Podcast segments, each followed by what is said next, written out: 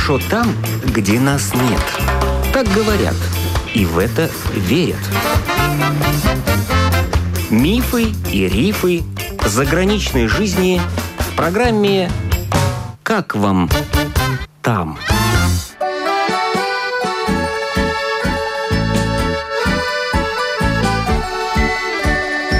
Добрый день! В эфире автор программы Галина Грейдена. Италия – страна мечты. Теплый климат, курорты, красивые мужчины, умеющие делать комплименты. Нет-нет, наших гастарбайтеров там не ждут. Да они туда и не рвутся. Но наши женщины иногда выходят замуж за итальянцев и оказываются в Италии. Наталья Грасмана была в Риге замужем. Закончила строительный техникум по специальности бухгалтер. Затем в Рижском авиационном университете училась на переводчика. Работала перед переездом в Италию в шоу-бизнесе. Сотрудничала с одним из концертных агентств. Ну и обычно, как начинается новая жизнь, развелась с мужем и уехала в Италию.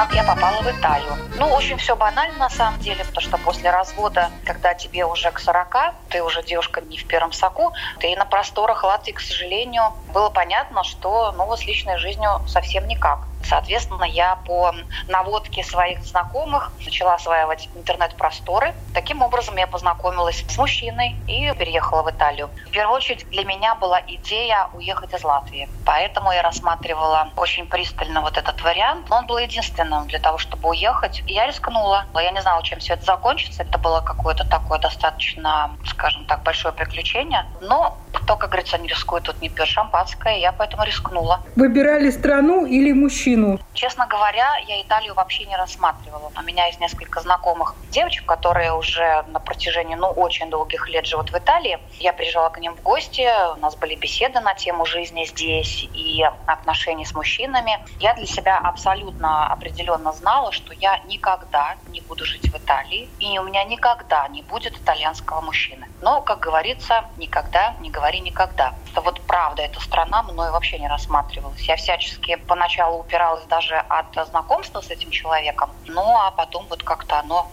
как в кино, ну, в общем, закрутилось. Вот я здесь. Я первая поехала на место, но я достаточно такая смелая мадам, наверное, то есть не каждая бы, наверное, рискнула, но поехала первая я, а потом у нас получилось, что мы в течение года друг к другу в гости вот так вот и ездили присматривались. Мужчина, к которому я приехала, у нас, к сожалению, не сложилось. То есть мы вместе провели пять лет, но мы поняли, что мы не созданы друг для друга. Вы официально были в браке? Нет, я не пошла замуж, хотя предложение было. Не вышла замуж за того человека, потому что понимала, что это не совсем мое. А дочка уже с вами была, да? Переехала? Дочка сразу со мной переехала. Ага. Ей было неполных 8 лет, то есть она в Латвии закончила первый класс, ага. и мы летом по окончании первого класса летом переехали сюда вот она пошла в школу. В школу пошла учиться на итальянском? Да, на итальянском языке с нулем абсолютнейшим. То есть у нее на тот момент уже был достаточно такой приличный английский язык, на удивление, но она мне такой полиглот ребенок.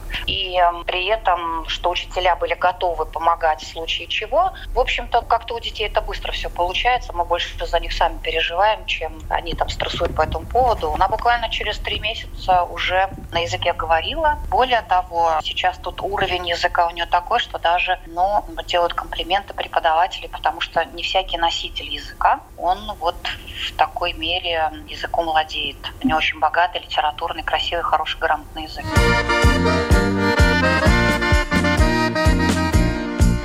Я переехала в Гену. Гену – это Северная Италия. И, скажем так, у меня не было, конечно, проблем там с каким-то бешеным южным темпераментом или с какой-то бешеной ревностью. В легкой степени это свойственно этой нации, это нормально для них. Но не-не, никаких страшилок особенных, с которыми здесь сталкиваются многие женщины, и не только иностранки, но и итальянки в том числе. Все-таки по статистике в Италии есть такая печальная статистика.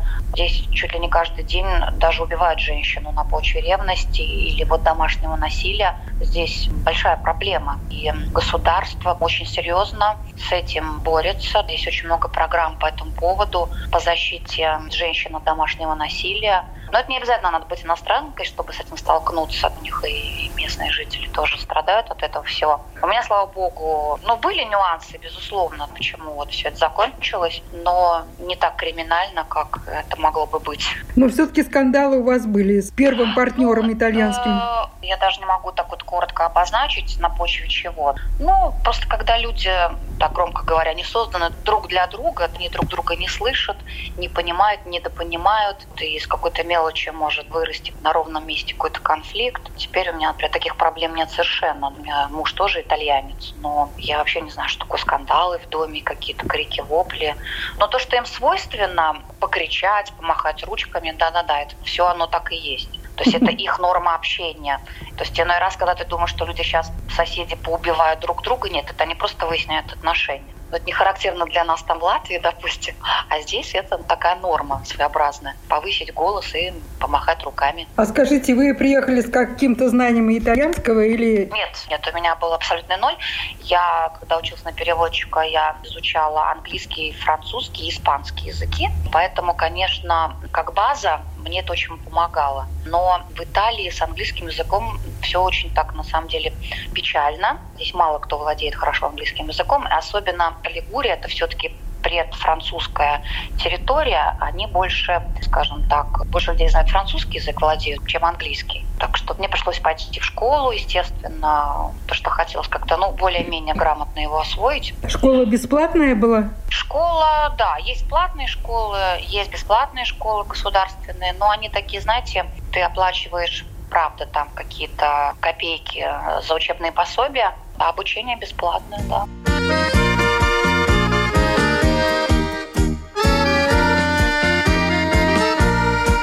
Ваш первый итальянский партнер, он чем занимался? Он э, был руководителем в компании, которая связана с транспортными перевозками по морю. Дети были у него? Был ребенок, он есть, он ровесник моей дочери, угу. сын. Поэтому мне казалось, что даже на почве понимания, как, как воспитывать детей, мы найдем общий язык. Кстати, тут тоже был камень преткновения по этой теме. Потому что, конечно, наше воспитание, их воспитание, их подход к детям и наш подход к детям – это абсолютно разные вещи.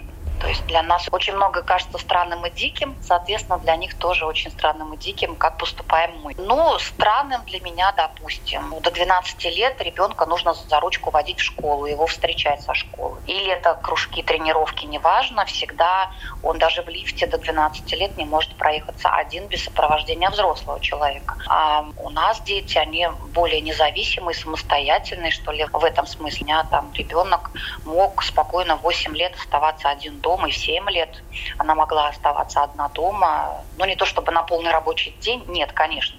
Но выйти спокойно в магазин я могла и вернуться. Или быстренько съездить по каким-то делам.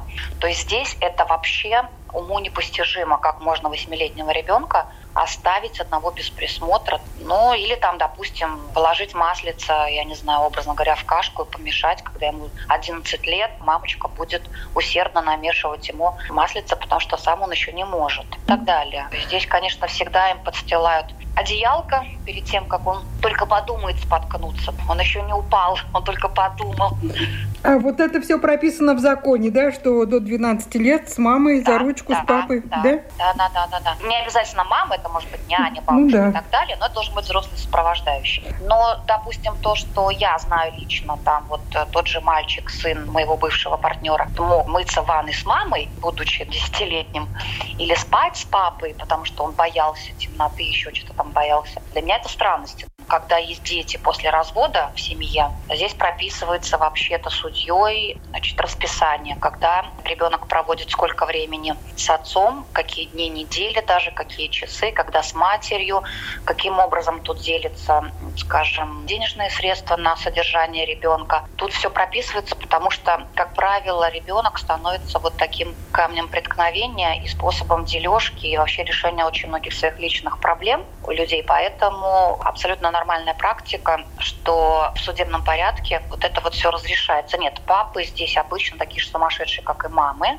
Но это как правило. Есть, конечно, исключения, безусловно. Папы, которые не интересуются, но это скорее странность, чем норма. То есть, допустим, если ты итальянскому мужчине будешь рассказывать о том, что бывший муж или отец ребенка не помогает или не участвует в жизни и так далее, для них это что-то очень противоестественно, дико даже, да, что у нас очень много каких-то одиноких женщин с детьми, которые сама решают все проблемы. Итальянский мужчина не понимает этого искренне. И, соответственно, конечно, ну, у моего партнера бывшего, ну, что только груди не было женской. А так, в общем-то, он все делал для этого мальчика. Не всякая мама, допустим, была бы способна. Таких отцов здесь очень много. Или, допустим, для моей дочки нормально находиться в своей комнате за закрытой дверью, заниматься своими делами, там, своей учебой, самой, бесконтрольно, чтобы там я сидела над душой, что-то проверяла. То есть никогда этого не было, просто ни единого раза.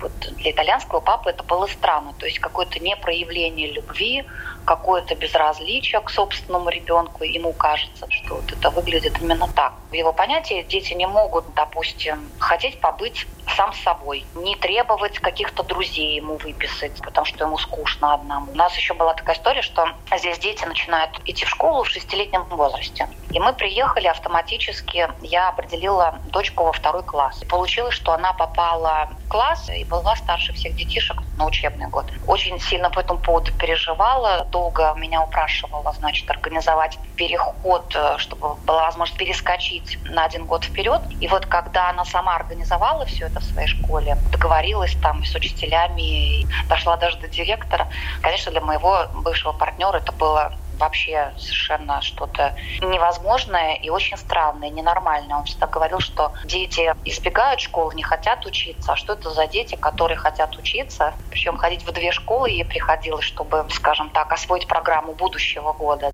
А я вот также слышала, что до недавнего времени при разводе мужчина оставался в одних штанах, то есть все оставлялось законной жене. Ну, сейчас это пересмотрели. Это правда, так было до недавних пор. Закон был на стороне абсолютно женщины, причем неважно, кто был зачинщиком развода и по чьей причине вся вот эта история происходила. Даже если виновата женщина, все равно суд был всегда на ее стороне. И да, мужчина, как общипанный петух, оставался вообще ни с чем. Он должен был оставлять жилье в пользу женщины с ребенком, потому что ребенок должен жить там, где он привык. Он должен был поддерживать уровень жизни женщины и ребенка, к которым они оба привыкли. То есть здесь очень было тяжело для мужчины. Видите, здесь вообще развод как таковой разрешен сравнительно-то недавно. Сильная церковь не позволяла очень долго вообще официально разводиться. Но я к тому, что возможность разводиться официально, она существует последние, может быть, я там не буду, наверное, врать, может быть, но 50 лет, может быть, как разрешили заводиться. И, соответственно, по накатанной, по привычке это было, что очень все было сложно, долго. Это и до сих пор все сложно и долго достаточно. Люди могут годами разводиться, и если у них есть какие-то финансовые вопросы, неразрешаемые долго, или вопросы, связанные с детьми, но то, что теперь не настолько все однозначно в пользу женщины, это да. То есть потихонечку, потихонечку эти нюансы пересматриваются, и уже не так все радужно, как это было когда-то. А вообще, допустим, вот я не знаю, женщина с мужем, с ребенком проживают, э, квартира, дом, неважно. Если случается развод, то да, конечно, муж должен уходить и оставить это жилье в пользу жены и ребенка, исходя из интересов детей. То есть до совершеннолетия, даже если это какая-то приобретенная в кредит или какая-то съемная квартира, по достижении 18 лет там уже могут пересматриваться эти вопросы. Но опять-таки, если ребенок не пошел учиться там высшее учебное заведение, здесь очень много нюансов на эту тему. Потому что здесь в первую очередь защищают интересы детей. Невозможно выгнать женщину с ребенком на улицу. Здесь даже если ты незамужняя женщина с несовершеннолетним ребенком, почему здесь сложно снять жилье какое-то? Если, допустим, женщина не имеет официального контракта на работу с определенным минимумом, при этом у нее несовершеннолетнее дитё, очень сложно снять квартиру, потому что пустив тебя, владелец квартиры потом не сможет этого человека выгнать. Даже если он не платит, какие-то безумные долги и так далее. Так начинаются какие-то судебные бесконечные процессы. А этих жильцов никто не может выгнать, потому что там есть несовершеннолетний ребенок. Так что то, что касается вот именно места проживания, то в принципе женщина может спать спокойно, по большому счету.